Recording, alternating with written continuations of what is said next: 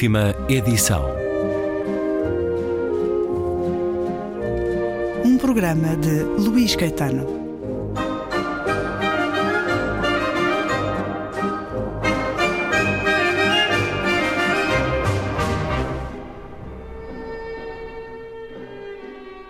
Na emissão de hoje, J. Rentes de Carvalho e o livro Com os Holandeses, que acaba de receber nova edição na Quetzal, na coleção de viagens Terra Incógnita, trazendo um prefácio inédito do autor e também o texto do editor.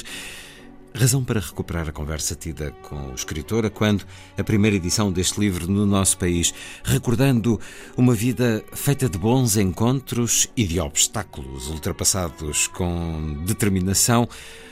Rentes de Carvalho, e um olhar crítico de estilete, crítico e controverso, mas apreciado por aqueles sobre o qual recai, no caso, os holandeses. José Avelino Rentes de Carvalho, já contrariando um pouco a intenção do autor, que assina apenas com J. Rentes de Carvalho. Nasceu em 1930 em Vila Nova de Gaia, mas é de Trás-os-Montes que toda a história da sua família foi talhada antes. Saiu de Portugal por razões políticas na década de 50, andou pelo Brasil, por Nova Iorque e em 1956 arriba a Amsterdão, onde passa a viver, onde ensinou uh, língua e cultura portuguesa, onde se consagrou como escritor. Antes de mais, muito obrigado por estar na Antena 2, obrigado. Rentes de Carvalho. Porquê é que saiu de Portugal? Eu saí de Portugal porque eu estava a estudar Direito e pus umas, umas perguntas sobre sindicatos, que é uma coisa inócua. Ao mas professor? o Lente, o, Lente, o Lente não gostou, nem respondeu. E dali a uns tempos o meu pai foi informado por um senhor amigo da PIDE que o teu filho que tem que cala a boca uh, e é melhor que ele vá embora porque arriscas a ser preso. Então eu fui. Ou seja, esse aviso até foi de amigo. Da PIDE. Não, e foi de amigo. De amigo, de amigo, pois era. Foi mesmo para É, mas- evitar alguns dissabores. É, sim, sim, sim, com certeza que eu, eu tinha. Eu vivia aqui em Lisboa, tinha muitos amigos que eram comunistas, e frequentava mais gente, e então. Não era comunista, mas eles achavam que eu que era um bocadinho estranho. Que perguntas em concreto? Porquê é que os os sindicatos em Portugal não funcionavam da mesma é que maneira não que nos existiam? outros países? Uma pergunta inócua de criança. E foi assim tratado com maus modos. É. E depois eh, segue primeiro para o Brasil. Isso... Não, fui primeiro para, para Paris. Paris. De Paris fui para o Brasil. O que é que fez num sítio e noutro? Ah, é o seguinte, eu, eu quando cheguei a Paris conheci um senhor que era, era hum, correspondente do Globo e do Estado de São Paulo e ele mandava os artigos dele para o 1 de janeiro hum, e trabalhei conhecimento com ele e ele perguntou-me o que é que tu vais fazer para Paris. Não sei, ainda não sei, estou a chegar. Então vais ser eh, jornalista. Bem, Comecei a escrever para o Estado de São Paulo e depois para o Globo. Escrevia sobre cá. quê? Ah, sobretudo cinema. Hum. Fiz muita crítica de cinema, que era o meu fanatismo. E em E Portugal depois- não tinha muitas Não, não oportunidades tinha de o ver. nenhuma, nem havia interesse. Mas hum, a, a máquina havia, a, máquina americana bem montada, havia uma certa hum, complicidade, como há sempre, entre o jornalista e o jornal e o crítico e o- a distribuição do filme. Enfim, era uma vida, uma Hum. vida interessante. Mas os filmes estreavam primeiro em Paris do que no Brasil? Em primeiro, em Paris. Portanto, era uma espécie É de de avanço, fazer- de- crítica de avanço. Exatamente, fazer um bocadinho de de publicidade. Se a pessoa gostava. Eu, eu, num determinado momento, comecei a ser um bocadinho crítico e então o, o doutor Mesquita, que era o dono do, do Estado de São Paulo, disse-me, "Ó José, vai, vai escrever sobre outra coisa. Mais um conselho deixei- de amigo. Deixei o cinema e fui para a política. E isso E já no Brasil? No eu andava para lá e para cá, entre, Hum. entre, entre Paris e, e Brasil e Nova Iorque. É. Na década de 50, É, é, é. naqueles aviõezinhos Não, como... não, não, já havia Douglas e, e apareceram depois os. eh, Não, isso foi já no- nos anos 60 que apareceu o jato. Mas os Douglas, aqueles Constellations, eh, Sim. que tinham três, três caudas, três lemos. E, portanto, tempo as viagens eram tranquilas. Eram tranquilas e a pessoa era servida à mesa em, em porcelana e tudo mais. Ah, melhor do que hoje, então. então, e porquê a Holanda depois? Eu tinha um amigo que era, era conselheiro comercial da Embaixada de- do Brasil na Holanda e ele tinha um problema de álcool. Ele andava de manhã eh, já com a garrafa de whisky em pijama e com o chapéu, o chapéu Homburg na cabeça a passear pela Então as autoridades não gostaram e, e como ele não trabalhava, uma irmã que tinha em Paris pediu-me a mim, olha, vai lá, dá lá um jeitinho. uh, faz, faz uns um, um relatórios, inventa umas coisas. Eu fui, inventei os relatórios e os relatórios dia, para a empresa dele? Para, para, não, para, para, para, o Ministério dos Negócios Estrangeiros sobre as relações económicas hum. da, da, Holanda com o Brasil, o desenvolvimento. É, é umas Porque esse amigo era diplomata, não é? Era, era. Uh, era, era o conselheiro comercial, o adido comercial. E então, no, segundo dia da minha estadia, fumei um cigarro numa esplanada a ler Le Monde. Uma menina que estava ali ao lado perguntou se eu tinha lume. Eu tinha lume, porque depois estava a fumar, dele lume e acabou. Dali a. dali, o quê? Acabou a minha vida solteiro. Dali a. Ao segundo dia na Holanda, em Amsterdão? Ao fim de dois dias. É, é. a sua vida é feita de encontros é, é fortes é, e rápidos. E, portanto, eis uma razão para, para ficar por lá. Uh, foi até hoje. Foi até hoje, é. A conversa com Rentes de Carvalho, autor de Com os Holandeses, e é a olhar 50 anos de vida na Holanda que este livro, com os holandeses, é narrado. Leio um pouco. É provável que sobre nenhum outro país se tenha escrito e escreva tanto como sobre a Holanda. As razões serão várias, mas viajante que demora, ou estrangeiro que lá se instala, raro escapa a de pronto querer desabafar sobre o clima, os costumes, as manhas, a bruteza, os vícios, a má comida. A lista começou com Júlio César. Alongou-se no decorrer dos séculos. Tem casos extremos como o do mal-agradecido Voltaire, que em vez de dar graças pelo refúgio oferecido, sintetizou venenosamente os Países Baixos em canar, canot e canaille. Um, canais, patos e canalhas. Simpático Voltaire. Jesuíta e diplomata António Vieira disse pior mas diplomaticamente. De facto, são muitos os críticos mordazes de um país em que outros só vêem campos de tulipas, moinhos a rodar serenamente, montes de queijos, diques, água, abundância de belas raparigas loiras e desempenadas. Assim, o otimista Ramalho Ortigão escreveu a suave aguarela, que para muitas gerações funcionou como relato exemplar de um país exemplar. O meu caso difere. Com os holandeses faz a crónica, não de um, mas de vários e violentos choques que a Holanda e o seu povo me causaram, quando há mais de meio século me vi entre eles. Antes de acalmar, aprender e compreender, foram longos os anos em que andámos em pé de guerra e, a exemplo dos meus ilustres antecessores, não resisti ao desabafo. Não os insultei nem feri com setas envenenadas, mas à sinceridade da crítica só pus os travões da decência. De seguida aprendi uma lição. Em vez das pauladas que esperava, que talvez merecesse, os holandeses mostraram que me tinham em apreço, agradecendo a franqueza. Rentes de Carvalho, no livro Com os Holandeses, escreve que em poucos lugares do mundo a liberdade do cidadão está tão salvaguardada como na Holanda, mas depois segue Rentes de Carvalho ao longo de quase 200 páginas com uma crítica acérrima, entre outras eh, constatações e mimos.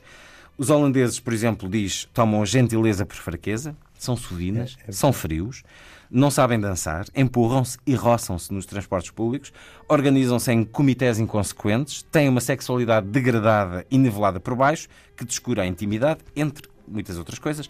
O livro foi publicado em 1972. Como é que foi recebido? Uh, muito bem. Uh, e o livro tem uma história curiosa porque eu tinha um amigo que era editor um, e que foi ter consigo e disse Não, não, não. Estávamos no café e eu nesse dia estava mal-humorado e disse-me coisas terríveis, insultuosas. E ele ouviu e riu-se.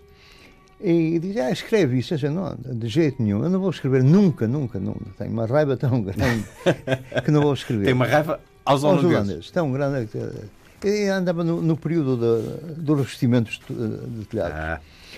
Enfim, despedimos-nos e dali a uns dias eu recebo uma carta, de, de um, um, envelope da editora, que é que será, abri e tinha um cheque e uma notazinha dele e dizia isto é o, o adiantamento dos direitos de autor para o livro que tu vais escrever. Ele era holandês? Era, mas muito chique. e com uma capacidade não, de encaixe muito, muito a, chique, muito chique. É. A revelar desde logo a forma como o livro foi recebido. Então, e, e, depois foi uma espécie de escrita de um folgo ou precisou foi. também não, de maturar não, não, esta crítica? Não, foi de um folgo e o livro saiu, eu acho, no mês de janeiro um, e recebeu logo uma página inteira do jornal, uh, do Telegráfico, um jornal que tira cerca de quase um milhão de, de, de exemplares. E aquilo foi como uma bomba. E então o país dividiu-se em duas fações as pessoas tinham adorado e uma fação mais pequena dos rabiosos. E isso aumentou o valor do livro e foi andando. Porque houve polémica. E hoje, hoje continua, é, é, é, muito honroso para mim, o livro continua a ser citado. A única reação, mesmo venenosa, que eu tive a este livro foi de uma senhora grega que vivia em Utrecht e que disse no jornal: Se o senhor não está bem aqui, mude-se. Foi a única. Os holandeses acharam, acharam bem, reconheceram muito, muitas, muitos defeitos aceitaram as críticas e não, ninguém me fez mal. Ninguém o insultou, ninguém não, o tentou não, molestar. Não, não, Como é que se explica que a Holanda suscita civilização. tanta vontade é, civilização. Eles têm, eles, eles têm um, um poder de, de, de, encaixe que é, é, um bocadinho fora do comum. Um, você pode chamar nomes feios a uma pessoa e ele não lhe vai perguntar, você está me insultando, pergunta, por que é que você está a dizer isso? quer saber as razões, não tem, não tem, nesse aspecto não tem maldade, não tem a malícia que nós meridionais temos. Hum. Isso é civilização, disse. Mas uh, não pode ser também frieza, a tal frieza de que eles são acusados várias vezes ah, neste livro? Pois já. Pois Porque já. a frieza serve para, há, indi... para tudo, há, até para isto. A gentileza às vezes é uma questão de indiferença, hum. estão-se nas tintas. uma espécie de carapaça. Não, é, exatamente, é, é, também há parte disso. Há, há, há parte. o holandês, porque o holandês eh, eu, eu, eu sou um bocadinho eh, diferente porque eles a mim têm, têm comigo têm uma relação um bocadinho mais, mais simpática, mas uh, o holandês, olhando para um português, ele acha o português um sujeito inferior. Se tiver muito dinheiro, não é inferior, mas se for o normal de Lineu, não. Isso é assim no, no geral, no holandês médio? Ou numa certa classe não, mais. Não, não, é, é, no, é, é no geral. É no geral. Eu, eu, eu gosto de desaperrear de vez em quando, sou assim a uma loja, quero passo-me por turco. uh, quando a, a, a, funcionária olha assim para mim e por gestos pergunta-me o que é que querem. E eu então digo-lhe assim num holandês mascavado uma qualquer coisa e depois dou-lhe uma desanda dela. Eu sou mau. Dá-lhe uma desanda já num holandês correto. Exatamente. o meu holandês é muito bom quando se apaixonou, nesse segundo dia em Amsterdão e nos primeiros anos, sentiu-se hum, de alguma forma imigrante indesejado? Ah, eu nunca me senti imigrante em parte nenhuma. É, é, é curioso, eu nunca tive o complexo da imigração hum. ou do ou do pobrezinho. Não, não, eu sou Não esperava eu. que o tivesse, mas da parte da sociedade holandesa fizeram-no de, algum, uh, de alguma forma sentir isso? Em, uh, porque, ouça, eu cheguei e eu andava num grande Chevrolet com um chofer. por causa depois, da, da, da três embaixada. Anos, três anos depois você anda a pé e, e não tem assim os aspectos exteriores de, de riqueza, então, então aí as pessoas fazem sentido. Hum, aí começa a ser mais é, complicado. Mas eu, eu, eu, ganhei uma carapaça boa, não tem importância. Nesta terra de religião a sério, diz a certa altura, é a religião que está na base da sociedade holandesa? É.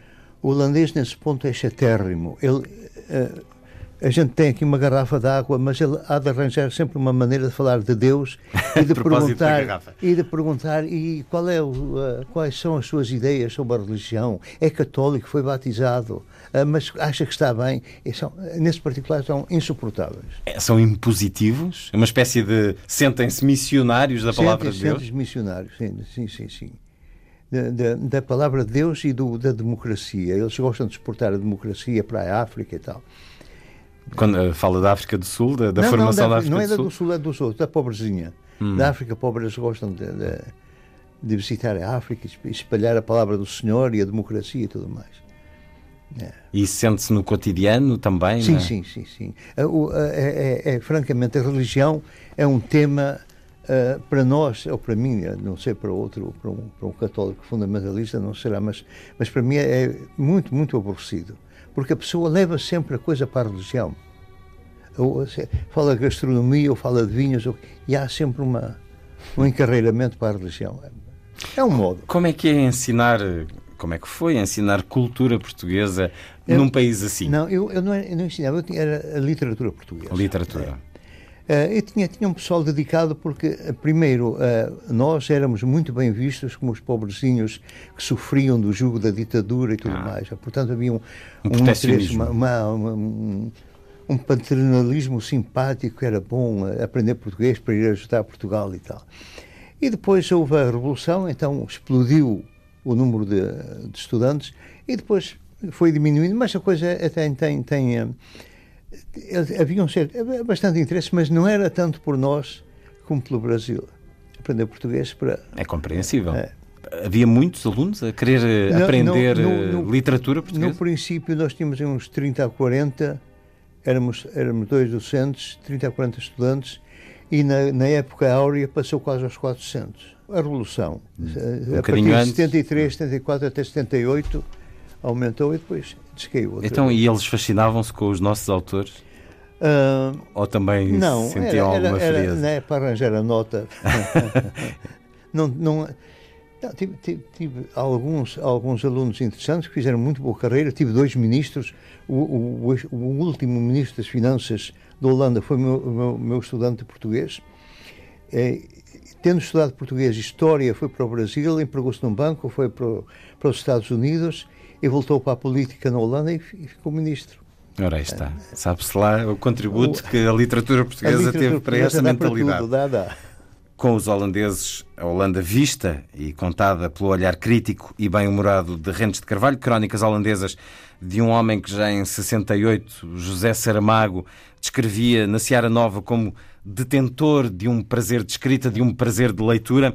Olhando um pouco mais deste livro com os holandeses, agora sobre um dos temas mais eh, frágeis da sociedade holandesa, tenho uma forte certeza de que as ideias de discriminação e racismo são em extremo repelentes para um grande número de holandeses, o que não exclui que um outro grande número aponte o estrangeiro, o negro, o judeu, como diferente e implicitamente pior, incapaz, menos. Numa emissão de 1971 da televisão holandesa, alguém contava como tinha ficado cego com a explosão de uma garrafa de limonada gasosa. Entrevistado também, o diretor da fábrica produtora logo encontrou a desculpa que a todos contenta. Bom, neste momento temos muitos operários estrangeiros e eles são descuidados, enganam-se. Curiosa mentalidade que, por um lado, mas só de boca, tanto gosta de apregoar igualdades e fraternidades. A minha experiência pessoal tem sido, como atrás disse, gentileza por parte de uns, racismo por parte de muitos. Não os insultos públicos e puníveis pela lei, em minha opinião, o holandês respeita a lei extremamente como respeita a sua imagem pública, mas o insulto sorna, impune, venenoso, de preferência anónimo. Há um rumor subterrâneo na Holanda, Rentes de Carvalho, que, que tem crescido ao longo do tempo, que é o racismo? A xenofobia? Uh, eu, eu acho que não tem crescido. Não tem crescido, o que é, é mais visível atualmente porque hum, há um impacto muito forte, de, de sobretudo de, de marroquinos e de, de, turcos. São duas comunidades grandes, meio milhão cada, hum. uh, num país pequeno de 16 milhões, e são muito ativos e muito presentes. E têm uma, uma enorme colónia africana de nigerianos, eh, gambianos e por aí. E isso tem provocado mais reações, Provoca, maior ora, ruído? Ora, exatamente. Mas, então, se calhar, maiores demonstrações de racismo. Exatamente. Porque é que no final do livro se vira para Portugal e, se, e dá forte e feio nos intelectuais, esse lamentável rebanho de ovelhas que valem atarantados Parece que há aqui alguma senha sua contra intelectuais e artistas. Não, não, não, não há, não há, não há senha nenhuma, mas uh, eu gostava, eu, eu, claro, que se fosse o Deus eu mandava, mas como não sou, eu, eu só posso ver. Eu gostava que as pessoas fossem um bocadinho menos cheias de si próprias e mais, mais, mais sinceras. Em geral, as pessoas já não representam um papel. O, o, escritor representa o papel que se supõe ser o do escritor. O ator é a mesma coisa, o pintor é a mesma coisa. É um bocadinho, é um bocadinho aborrecido. Passam a ser, Passam a ser personagens, eh, personagens, figuras. Eu gosto de gente, não gosto de figuras. Este livro com os holandeses, este olhar imenso e tremendo sobre a sociedade holandesa, é também, em muitos momentos, um olhar sobre o seu país de origem, tristeza, sobre Portugal? Pois, com certeza. Pois é, Há exercícios de é comparação com... aqui e acolá? A comparação entre aquilo que nós poderíamos ser e não somos e aquilo que os outros sentem, dando a impressão que não fazem esforço. O que é que podíamos aprender com a Holanda? Ah, organizar e seguir as regras, uh, obedecer à lei, que a lei é a mesma, a lei é, todo, é, é igual para todos, mas é preciso obedecer à lei. Eu, eu, eu paro como toda a gente no sinal vermelho, eu não deito papéis na rua, eu não cuspo no chão, eu, eu não insulto o polícia, enfim. Civismo e cidadania? Precisava, precisávamos de ser mais cívicos e cidadãos? Mais, mais conscientes de que o país não é do Estado, nem é do governo, nem é dos ricos, o país é de nós todos. Mas nós tratamos o país como se estivéssemos aqui de empréstimo. E não estamos. Estamos cá todos. Os poucos ricos e os muitos pobres. Rendes de Carvalho, J. de José Rendes de Carvalho, divide ainda hoje a sua vida entre Amsterdão e Estevais do Mogador, em Trás-os-Montes, a terra da sua família. Não nasceu lá, mas uh, nasceu em Vila Nova de Gaia, em 1930, mas esta é a terra da sua família. Rendes de Carvalho, muito obrigado por ter estado na Antena 10. Obrigado. Com os holandeses, que acaba de receber nova edição na Quetzal, na coleção de viagens Terra Incógnita.